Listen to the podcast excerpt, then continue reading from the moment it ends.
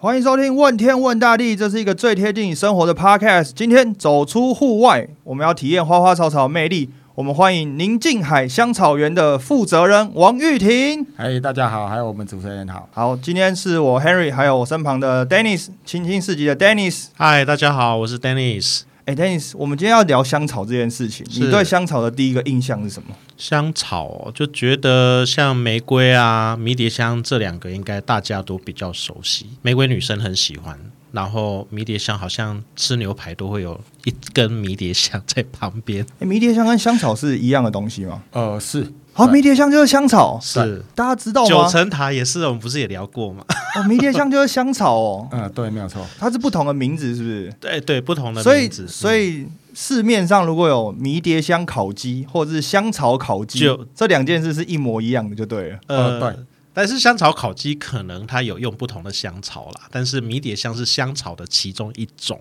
哦，哎、对长知识哎、 这节目第一分钟就长知识哎、对我来讲，香草它就是一种可能像是佐料这样子，因为比如说我们看过很多，比如说香草咖啡，比如说嗯香草，比如刚刚讲的烤鸡啊，是或是香草冰淇淋啊，啊，这种就是在生活当中就是非常非常显而易见的。对，但我们今天既然请到了香草园的负责人，但我们就要问他一下，香草你一开始的印象是什么？应该不会跟我们一样吧？其实我还没有投入在这一块农呃投入在农业种植香草的时候，其实我不知道香草是什么。呃就跟我一样嘛，就是哦刚刚对可能香草迷迭香是什么都搞不清分楚，不清楚对不对？对对对对对对对，那就是投入在农业以后，才发现到我们香草整个作物上面它的一个运用面其实非常广泛，再来就是它种类非常多。没错，对，所以一般来讲的话，我们大概统称叫香草，可是对如果再细一点的话，我们大概会把它落在于叫香料作物。对。但是冰淇淋的香草，它其实是一种香兰荚，对不对？对，它是一种兰科作物，那必须得要它种出来以后，它会结成果荚，那必须得要再做一道所谓的后续加工，嗯，才会称之为我们现在所谓的香草荚。哦，对，又长知识。所以香草香草荚本身也是香草的一种。呃，对，所以，呃，如果说想香草冰淇淋，它其实也可以各式各样的口味，对不对？哦呃除没了有错香草本身之外，对，没有错。哦，哇哦，我以为香草冰淇淋就是用香草糖浆 没有这种，就是你知道非非常商业性的，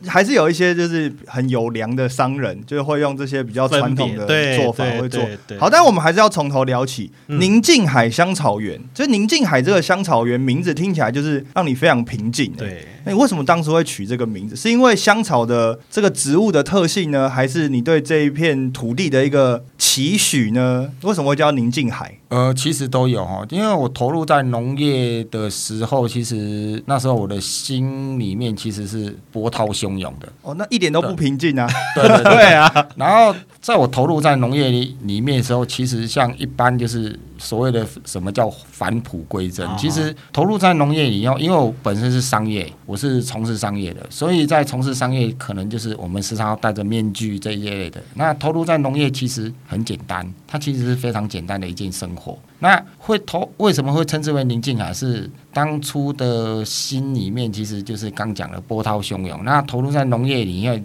又刚好在北海岸，那我的农场是面向于海的，哦，所以香草作物它除了用在于我们的料理上面以外，再来就是它其实它的香气可以去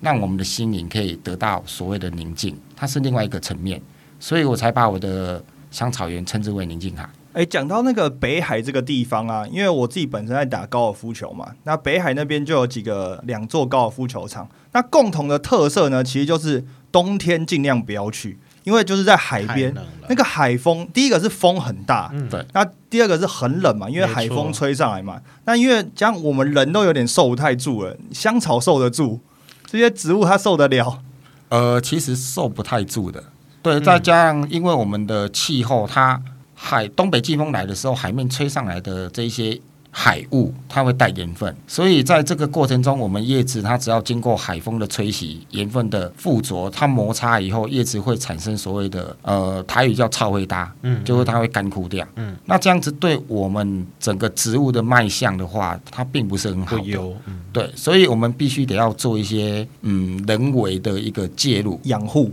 对，例如说，我们可能可以用细网去挡住，然后让我们的海风吹过来的时候，可以挡住到大部分，减少我们叶子去做做到一个摩擦，那让它的整个卖相会看的看起会来好一会比较好看一一点那好损伤也会比较少。就等于是你用一个类似像是过滤网这样子，对对对对对那对海风吹上来，你把那个盐分就留住，或者是一些物质就留住，对嗯或是哎那减减少干你扰。风该过去就给它过去了。对对对，为什么会对讲到这个？是因为呢，每到冬天的时候，只要在北海附近的高尔夫球场，还先不讲香草这种植物哦，在高尔夫球场它的养护就变得非常困难。嗯，它只要下过一场雨之后，隔天只要一出太阳，因为你大家知道，因为下过雨，然后海风又吹上来，所以你等于是你整个土地上面都布满盐分嘛。对你太阳一晒下去，一蒸发下来，哦，那个植物死得更快、欸。对没所以那错个养护变得非常非常的困难。那嗯球场当然因为每天还要营运，对所以他也是要想想办法说怎么样去克服气气候这件事情是。那我觉得在在农作这上面，可能又会更麻烦、更辛苦，因为毕竟你做出来的植物或种出来的植物的卖相，就取决于你最后的这个作物能够走得多远嘛。是对就因为毕竟，比如说，我不可能说啊，因为这一季的可能天候不好，比较冷一点，卖相比较不好。你今年卖相不好，你就没有明年了，因为大家对可能不见得就会觉得说，哦，那我需要跟你买或什么之类。但是这样子的气候状况，对于有机的这个耕作来讲，是不是更大的挑战？呃，挑战当然是非常大，对，它相对的就是你所要投入的一些心力跟能力上面，当然就会增加它比较多的一个负担。诶，对但我们就讲到有机这件事情啊，因为一般人对有机的一些基础认知就是，好，我不撒农药，或者是我去改良我的土地，让这些土壤可能变得比较比较好一点，或者不要用那么多就是科技的肥料等等的，这是大家一般人对有机的可能第一个定义啊。那实际上的有机操作，除了这些定义以外，还有没有其他的？呃，这个就是我们所谓的一个 SOP 啦。啊那事实上，如果真的在投入在有机这一块里面，它其实我们细项去分的话，它有分蛮多的。那我今天大概会简讲一个比较简单，大家会比较容易去认知的，就是有机里面它包含的就是生态。对那如果说我们在整个生态，如果你没有办法去让这个生态的完整的食物链去提倡出来的时候，其实你做的有机，你病虫害一来的时候，其实没有其他的，例如益生菌，嗯或者是说其他的益虫来帮你去把这些抵消，呃害虫害给虫抵消掉的时候，嗯那你这样的一个环境，其实你不管喷了再多的有机的资材，它其就实是是不会有效果的。嗯，也很脆弱，嗯所以就是我们讲有机这件事情，好像不是说就是把土壤放在那边，不用农药，然后让它自生自灭这样。我们应该是用一些生物之间的关系，对比如说有害虫，那我们就可能比如说养一些可以吃掉这些害虫的虫，对或是有一些比如说相对应的植物。能够来去帮你维护这个环境，用生态的方式来去做有机这件事。不知道 Dennis，我我这样的理解好像是是不是正确的、哦嗯，听说好像香草植物对于一些害虫的防治本身就有效果，是吗？呃，这个是没有错的，可是可以跟我们分享一下吗？比如说，诶、哪一些虫特别不喜欢？比如说茶树迷迭香或是什么的？有嗯好，因为以大部分来讲的话，我们大概会像迷迭香跟茶树，举例这两个，它们其实都有带蛮多的樟脑成分。哦，那以一大多数的虫类，它不叫不会去亲近，就可不是喜欢这个味道。，对，那如果说我们只是种一株两株，你要去大范围的面积去防防治是不太可能的，嗯嗯嗯就是嗯你必须得要种到一定的数量。嗯，那香草作物是，如果你有接触它或者去碰它的时候，它的精油才会散就发释放出来。出来。嗯，对，所以如在北海岸，它有一个好处就是它的风大，哦，所以我们 OK 种植面积比较范围比较广的时候，它在摩擦的过程中，它精油会就会释释放放我们的香氛因子出来，哦那虫就会降低的比较少一点。嗯，所以这个好像也是跟生态有关系哈、嗯对就是如果今天可能比如说生态环境没有这么好的时候，我们就讲句难听的，连害虫都没有了，这个时候可能对整个生态来讲就是一个很大的危机哈，因为你就没有办法用生态的方式去让生态去自己去自我平衡嘛，是你就变得一定要用外力的方式来去嗯、破坏这个平衡，来达到可能比如说商业的需求新的一个或者是农作的需求嘛。对对对所以这样的理解是不是说，在生态被破坏的时候，其实不见得是好的不见而已。嗯，其实你坏的不见的时候，你有可能对这个生态的破坏感觉会更大吼。嗯对，差别性是很大的，而且就是其实生态最大的杀手大概就是我们人类了。就是人啊呐、对，那 OK 我们现在在做的就是，我们希望做的， 其实我们投入在这一块，就是希望把生态面给营造回来。嗯那再来就是，因为我们本身在农作，那生态的一整个有办法去把它慢慢的复原回来的时候，相对的对我们来讲的话，我们可以不用去施打那么多的有机制裁。嗯那再来就是我们现在常说的苏力菌，都是落在我们的有机产业里面常在用的。可是苏力菌它到全目前为止来讲的话，我们以种植有机菜来讲，它虫已经有抗药性了。嗯，所以你在这样的过程中，是不是还要再去研发另外一种有机制材来抑制这些虫害？诶，我另另外一个比较轻松一点的话题，嗯就是可能跟我们一般人比较相关，就是大家都讲，因为我一开始才知道说，好，香草跟迷迭香是一样的东西嘛，或者啊，迷迭香是香草的其中一种。是那迷迭香呢，大家的第一印象通常都是除了入菜以外，第二个就是好像很助眠，就人家说好像会稳定情绪。比如说你去精油按摩什么，他说：“哎、你要不要迷迭香啊？这好像是放松你的神经啊，就是比较好睡觉啊。”这件如果养一株迷迭香或是让植物放在家里，是不是也有这种，比如说让人家比较平静的这种魔力啊？所有的香草作物，它应该是说我们每个人对香味的定义不太一样。嗯，像如果我喜欢玫瑰，那我可能闻到玫瑰的话，我的身心灵就会舒压下来。那可能在助眠上面，它有非常好的一个效果。可是今天如果我不喜欢玫瑰的香气，我放到我的枕头边哦，就很重哦我可能会疯掉。嗯对对对，那以一般来讲的话，我们像迷迭香、薰衣草，然后还有薄荷，然后以至于现在我们很常见的国民的香草叫芳香万寿菊，嗯哼，嗯，这些东西其实呃，应该是说我们对香气如果喜好度高的话，其实它都可以当做一个很助眠的一个一个香香氛作物。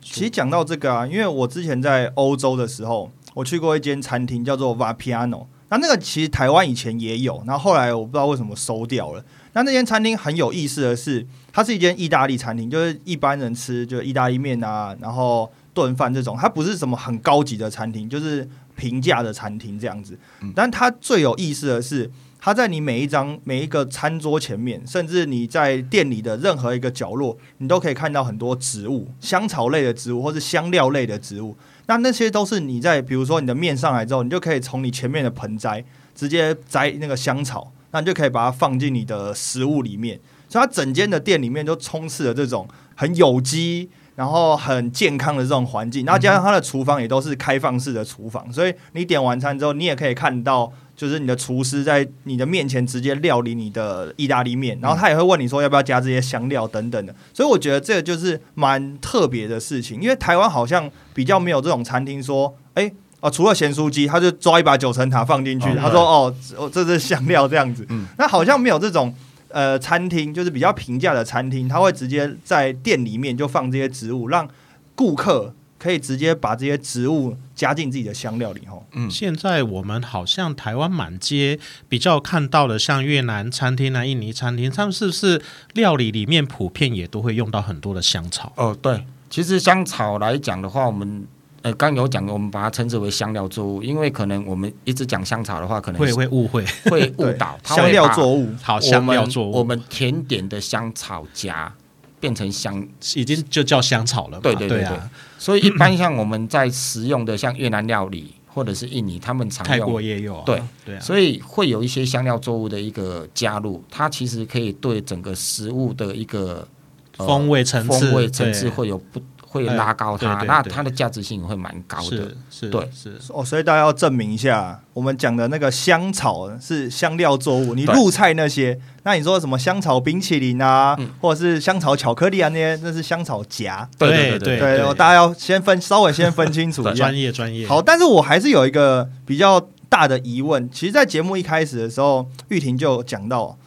你说一开始回来这这个土地的时候，后来就是这个香草园的时候，其实你是波涛汹涌的，嗯，那你你说你也以前在待在商业的一个环境里面，就我自己知道，你以前好像是在做鞋子的嘛，传产的二代嘛。啊对那传产的二代跟到农农业这样子，这个转型有点大哎、蛮大的，这一百八十度的转变是怎么样扶植新来，或先者是摆想要回来这块对啊土地去耕作这样子？呃，这一块其实就是我会投入在农业，其实因为我妈妈的身体状况，因为她刚好生病，那当然她生的病是不治之症的，所以我在这一块慢慢的去接触，因为这个当下我去找所谓的有机菜要给我妈妈吃，那在这个过程中才发现去了解到有机好像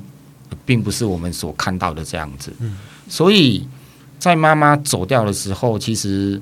那一阵的心情是很低迷的。那我也在无意间就是跟我的妹妹她们去逛花市，去接触到香草这一块，所以才慢慢的去对香草这一块去有一些了解跟研究。它其实因为本身商业，所以我觉得它其实会有很大的一个商业行为。嗯，再来就是价值它的香味真的是可以去抚慰所谓人的一个创伤创伤，对抚，慰人心，疗愈，所以，所以在那一块当下刚好激起了我想，我是不是在商业界那么久了？那换个心情是不是啊嗯换个跑道。那再来就是，我是以尝试的心态去投入农业，到后面真的全心投入的时候，才发现到一件事情：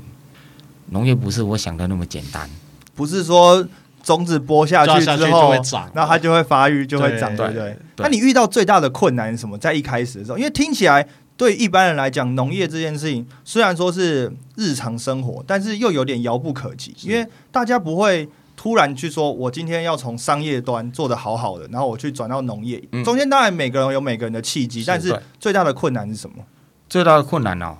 就是你要懂得种，然后再来翻土。因为我早期在实验的过程当中，我先去租了十平地，那我怎么种？我就是花钱请人家翻土，然后翻完以后吸做好，我就买香草下去种。那浇水的话，我就早晚会坚持去浇。可是，在这过程中，其实我觉得好像蛮简单的。那再来就是，传说香草都很难种，可是我种什么就长得就长很什好么？绿手指，所以我就想说，啊，不就就是种没那么难呐而已对啊然后慢慢的就是扩大，一直扩大，然后到了金山找到了一块地，然后就直接真的开始种的时候，我也很有成就感，觉得说，哎、啊，也不过就是这样子而已。而且还很大一片，哦，对，然后这时候问题来了，就是你产物长出来的时候，如果很丰盛的时候，你要卖去哪？你要怎么卖？嗯这个是我投入在农业没有去想过的一件事情。当我真的去面对到的时候，我才想说完蛋了，你种了那么一大片，结果你的东西没有出路，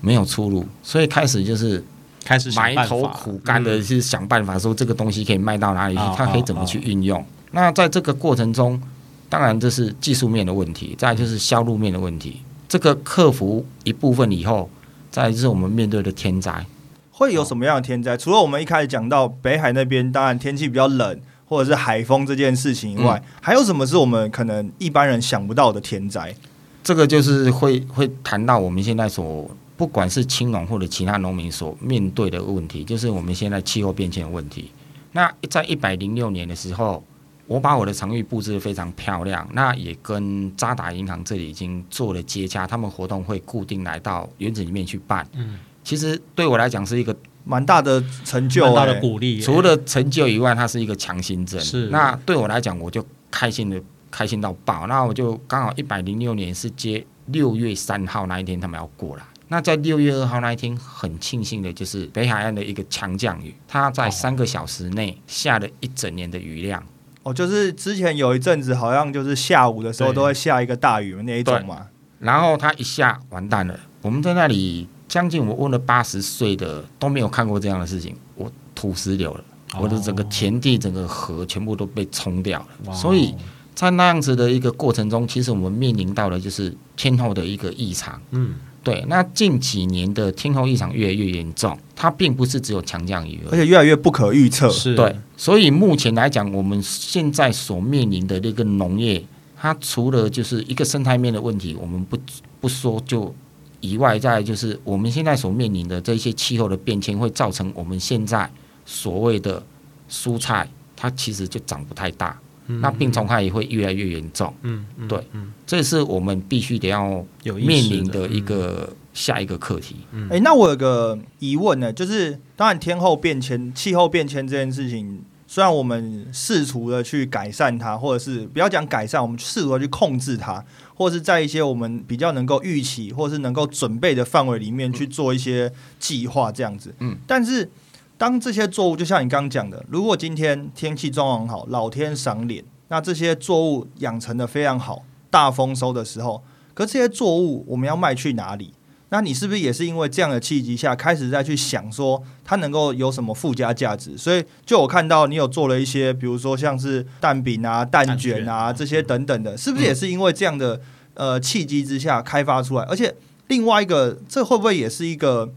对于气候变迁的一个分散风嗯分散险？风险，算是，因为其实像我们的不管是香草或者是我们的蔬菜都是一样的，就是如果我们产能过剩的时候，我们其实消费者他在这个市场它的流通率没并没有那么大的时候，这些我们该怎么去？第一，把它做成加工品，那怎么去储存它，延长它的保存期限？那这个对我们来讲是它的利益会比来我们卖生鲜的价值会比较高一些。那再来就是它保存期限相对的可以加拉长长，所以这个也是我们呃为什么我会去做这一块的原因，也是在这边，也是因为这一个面临到了你整个盛产期，那你不知道卖到哪里去。诶，对那讲既然讲到这个蛋卷或是相关蛋饼，我觉得蛋饼是蛮有趣的啊、因为我就看到有一些很特殊口味的蛋饼，迷迭香蛋饼啊、香草蛋饼，还有玫瑰蛋饼。你会介绍一下这个，就是你为什么会想到这些口味？然后这些口味目前在市面上大家的接受度是怎么样？其实这些东西就是融入在我们的原物料里面。那其实一般我们所吃的，不管是蛋卷或者蛋饼这一块，你今天像我们加进去的有很多都是用所谓的香精。那今天我是做香料作物的，那你只要有办法把我们的香氛因子留住，那不管是干燥或者是生鲜的来讲，你只要导入在我们的这些面团里面，经过高温，它的味道不会跑掉，还有办法把它的香气给留住。那呈现在于给客人的就是一个，它是一个很天然而且很安心可以食用的一个香有料。材料，嗯，对 Dennis 吃过吗？我刚还有吃，我觉感得觉非怎常么样好吃哎、像迷迭香本身啊，好像有点就是会开胃，对不对？然后百里香也是啊，就是嗯百里香在西方的料理里面也用的很多。那我刚才吃觉得还蛮神奇的，这两个。单吃好像感觉上没有那么明显，可是两个一起吃之后，彼此的风味交融之后，却又衬出彼此的优势、诶，啊嗯我觉得你好像很有心机，这两个。得呃，可以应该可以，讲一下为什么选这两个作物吗？应该不是算心机啦，其实就是我们如果单一吃，哎、我举例一个，我们的葱姜蒜，哦我们在做一道菜的时候，如果这一道菜它必须得要有葱跟姜下去做一个提升，它会有另外一个香气啊出来。是可是如果我们把它拆开来做成两种产品，你在吃的时候当然就是很单一。可是你刚好这两样产品有办法买搭成一组，那你在吃的过程中，你就会享受到另外一个嗯，层次。对，小确幸啊，对，真的小确幸。那在就行更疗愈了。哎对在行销手法上面，我们必须得要做到这一块。那哎，可真的能很有心机。消费者如果买单一个，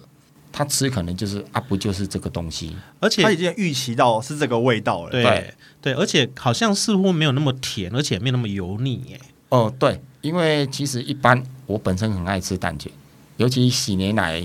它我还蛮喜欢吃哦的。 对，可是一般的蛋卷我们在吃上面，其实它比较偏油，对，再来就是甜度比较高。哎是那因为我们现在整个大环境这整个趋势在走的过程中，大概会以比较养生的方式，对，所以我在找这些加蛋卷的加工厂的个过程中，其实就是有在看配方。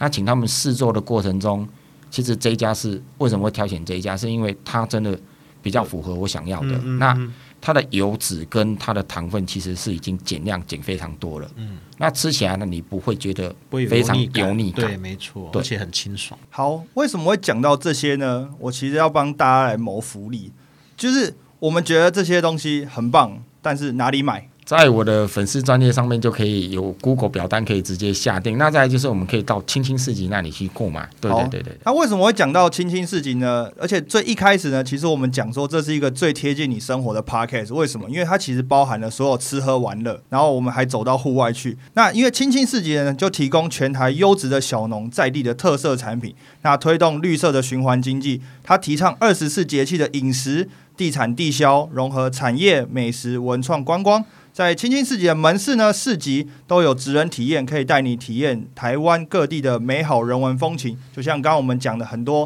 包括蛋卷啊、蛋饼啊，其实都可以在这边买得到、嗯体验吃跟得到、享受体验得到对啊没。错所以未来呢，我们也会在每一集的节目里面增加每日每集每一集物一物，对然，后让大家可以知道说，哎，我们现在推荐什么东西，你可以去哪边买得到。那不仅是听到这些在地小农的故事，当然你也可以看到他们真实提呃推出的产品。对于所有的消费者而言，那你在拿到这个东西的时候，它可能就有别于一般产品，它可能是更多的故事在背后。没错哦那，不过还是想要聊一下，就是说我们刚刚讲了很多香草类的东西，但其实，在你的香草园里面有所谓的金山三宝，对对，有红心地瓜、跳石芋头，还有茭白笋。为什么这三个是金山三宝？早期哈，知道金山都是什么？金提到山金金山，山那个鸭肉对，答对了，主持人厉 害，就是鸭肉。这个我就是跟这个就我是啊你讲答案吃了货，没有，哎我跟你讲，，金山只有两件事情：一是财神庙，二是鸭肉。啊，对，厉害。那是不是没有人去着重于农业这一块？是，对因为金山它的代表就是鸭肉跟财神庙。对啊，那近几年来，就是政府它有在推动我们当地的一个农作物，想到的就是地瓜了。可是茭白笋大家还能知道，到了芋头，其实没有人知道金山会产芋头吗为什么产芋头？对，那其实金山它的三宝就是只有这三样，它的农作物，因为为什么地瓜它是一年做，对，那我们大概采收的时候，当时的地瓜它整个在种，它整个就是气候它是符合的，那再来就是茭白笋它也是很适合适地适种的一个产品，是那再来就是芋头，那芋头鲜少人知，因为它在种植的过程会比前两者更困难，更艰辛，那投入的心力相对也更多。为什么芋头会比较难？是病虫害比较多吗，还是是气候吗？气候就是为什么芋头在作作物上面是属于比较困难的不？是，好，现在我来分析哦，我们地瓜是不是旱作？嗯对，那地瓜在做种植的话，你只要土壤顾得好的话，其实地瓜它整个在管理上面相对的就会轻松比较多。嗯哼，再来，我们提到另外一个作物茭白笋，茭白笋，嗯它是不是水做的？哦它种在水里对，面。没错，对，可是茭白笋它也有所谓的病虫害，可是相对的它在管理上面也比较简单你。就是把水质顾好，对，嗯那嗯水的流动尽量把它就是能够维持好就那好哎我了。们茭白笋的品，就是它种下去的苗的健康程度挑选好的话，其实等到它可以采收的时候，其实并不是有多大难度。再来就嗯 OK 讲了所谓的芋头，芋头，芋头它是可以干旱两做的。嗯，刚那刚水根，在我们金山，它种植的就是水旱会兼具一起一起下去做种植。那再来就是这个过程中，芋头它必须得要疏苗，因为我们吃嗯的芋头对叫做母芋。是是那母芋它旁边会长出所谓的子子芋，苗，嗯，那子芋这个过程中，我们要用手去用人工哦，用人工去把把它剥拔掉，掉，嗯，然后它拿去田边丢着，让它曝晒到死掉。如果我们的子芋它长得太茂盛的时候，我们的母芋就很小颗。再来就是它会影响到它嗯它的是不是会把它的养分都拿要去吸了？掉哦对对，哦，所以在这个过程中，像种芋头，它可能一年，我们种芋头大概在十个月，我就跟怀胎十个月一样对哦。对，所以在这个过程中，我们要疏苗疏四次。如果你今天种了一万株的芋头，老天，你就要靠工作好人工去把那一些芋头的苗给疏掉。那然后输四次，对，那你再去哇哦乘以一一年，它才有几次。再来就是它的病害、虫害是非常严重的，所以你怎么去抑制？所以在以我们整个有机在种的过程中，其实芋头你要种有机其实很难。大，应该是最困难，非常难。对，所以在这个过程中，你就会必须得要面临跟克服的。为什么会跟我们刚前两者讲的作物不一样？地瓜它也是会长出它所谓的子藤蔓，苗，嗯，然后它有子苗。可是地瓜就是它的子苗越多，它的地瓜结的越多嘛。，对对对，所以它需要疏苗啊，不不用。需用，对，那再来就是我们茭白笋，它也是会从旁边长出很多侧芽，可是这些侧芽如果长得越多越茂盛，你的蜘蛛越健康，对，那你的茭白笋的茭白笋丛会越来越大，嗯嗯，那它只要长出一只，就代表一只的茭白笋。对，哦，那就收成量会提升就对了。这两个东西你去比较以后再去想到芋头，你就会觉得很头痛。哦，真的哎，这比较起来，芋头真的很麻烦欸工呢。作多，然后收成量也工时没长比较多，然后对收成量也没有比较对多，啊，对，所以在这一块，为什么在金山来讲的话，它比较没有人愿意去投入在哦芋头的种植，原因也是在这里。哦，原来又长知识了，对这集一直在长知识哎。嗯真好的，，但我后来最后还是想要问一下，就是你从原本的传产，然后回到了农业去做农业的耕种啊，这些等等的。我相信你从一开始的一些波涛汹涌，然后一直到现在，你的内心当然多多少少开始趋于平静啊。嗯，那这段过程当中，你觉得农作有没有教会你什么事情？有，真的在投入农业的过程中，其实我还没投入的时候，我是一个非常自傲的人。可是你投入在农业以后，你慢慢的你会被这个整个大环境磨练到什么叫做谦卑。对，再来就是人与人之间的一个就是沟通或者是相处下来，其实你会经过农业，它慢慢的去改变你一个人。那你可能你的锐气也会透过农业的折磨，你会慢慢的变得比较圆滑一点。其实农业它它是一个很磨人心智的一个真产业的，，我相信它是一条道路。那我们面对的不是只有病害、虫害，再来就是天灾。嗯，那这些东西其实你可以透过这些东西在，你在自省，就是自我反省的一个过程中，你你你会发现到，其实人有时候在争取，在在争的一些东西，其实并没有那么重要。你你你看大自然的万物之间的一个巧妙的合作变合、对，没错，变化，其实会有很大的一个感触的。感悟，嗯对，因嗯为其实听到这一段，我就回想到我们节目中间讲到的其中一段故事，就刚刚讲到渣打银行，就、嗯其实一定是靠着很多努力去争取来的。嗯那包括要很多的沟通啊，因为毕竟呢也是一个蛮大的企业嘛，嗯然后你要找人来，然后我们帮他规划这些等等的。这些努力的过程，其实都抵不上一场雨，三个对小时。没错，对，其实我觉得这个就是一个非常典型的例子，嗯那可能也是最直白的一个例子，就是把刚刚玉婷讲的这些这一段话，用一个真实的例子去呈现啊。嗯但是你说好，那我们就是完完全全的看天吃饭吗？其实也不是，因为嗯你必须要经过一阵子的努力，或是一段努力之后投入，你才有办法有跟。收获，你才有办法看天吃饭，没错，对，我要讲的，我我想我想表达的是说，大家都讲说看天吃饭，好像是一个很消极的一个心态对，但其实是你要够努力，你才有机会看天吃是饭。的，因为如果你没错连努力都没有的话，就算老天爷给你一个好天气，你还是不会有这些作物的，没没错，有或者是没你错就算遇到这些天灾之后，你可能就不会有这些东西了。对嗯那我觉得在农作的过程当中，因为它的重复性其实很高，可是它嗯不可预测性也很高。对对所以你不可能说我每一年都重复着去年做的事情，是的，嗯可是你又要去重复着去年做过的事情。对这这句话有点饶舌，但因为因为你的外在环境不一样，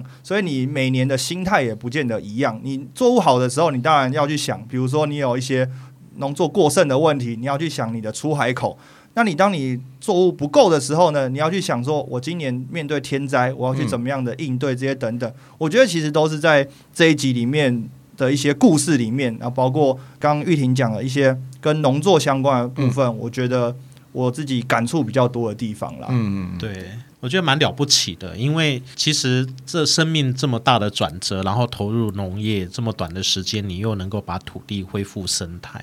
我想这中间应该是有很多的心路历程了。那我也想要问一一个问题，就是说投入农业对于新的人想要投入农业，你有什么样子的建议或者期许吗？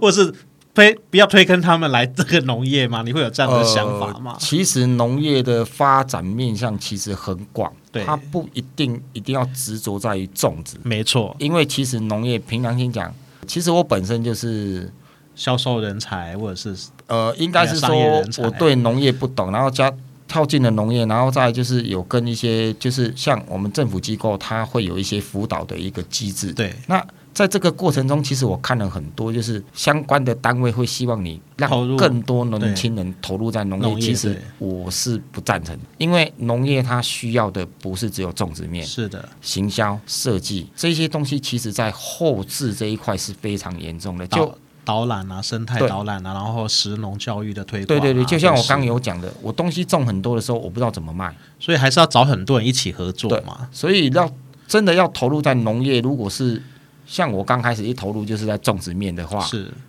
有真的有这样子的年轻人想要投入在那农业，希望他有相当大的决心，他必须得要有毅力、耐力跟恒心，才有办法在这一块上面去做。当然，他能不能到百万年薪，可以，可是你付出的心力决跟定努会很力，多，会比成你倍在的外面上班来的加重十倍以上。甚至以上，对所以我觉得。其实讲到这边啊，就是真的要投入农作这件事情，我觉得大家都有一个对土地的使命感，对嗯这是我觉得这是第一个。那第二个当然是热情，对，然后你要喜欢你自己在做的事情是。的，那我觉得这个这个都是跟我在前面讲的有点像，就是你必须要很努力，你才有机会看天吃没饭。错对，那一直也是一样，你当你投入农作之后，你必须要很努力，你才有机会去挑战这些事情。我觉得不管你在哪一个行业里面，其实都是在做一样的事情，对只是农业是换到一个不同的产业上面。对对对对。那我觉得今天当然也聊了非常多了，但嗯因为时间有限的关系，我还是想要跟大家讲，就是金山这个地方呢，大家过去除了我讲的财神庙跟鹅肉以外，多多少少都是大家人在比较稍微不如意的时候，或者是你想要赚更多的钱的时候，你才会到这个地方。嗯但有时候我们其实退一步来想，就是如果你今天的心情更平静一点，你愿意接受你所有面对到的挑战的时候，搞不好你就可以得到更大的成就。就像我们讲的嘛，你蹲得越低，你就会跳得越高没嘛。错。所以有时候没错你你因为不如意的时候去，比如说你去拜财神庙或者吃个鹅肉，不妨呢也到宁静海香草园走一走。你可能会在这个宁静的过程当中呢，吸收到一些新的能量啊也。被回到你疗的愈工作岗位之后，你就可以再去突破。是的，我们今天非常谢谢宁静海香草园的负责人王玉婷跟我们聊了非常多。谢谢谢，谢好，谢谢主持人。我天文大地，我们下一集再见，拜拜。拜拜。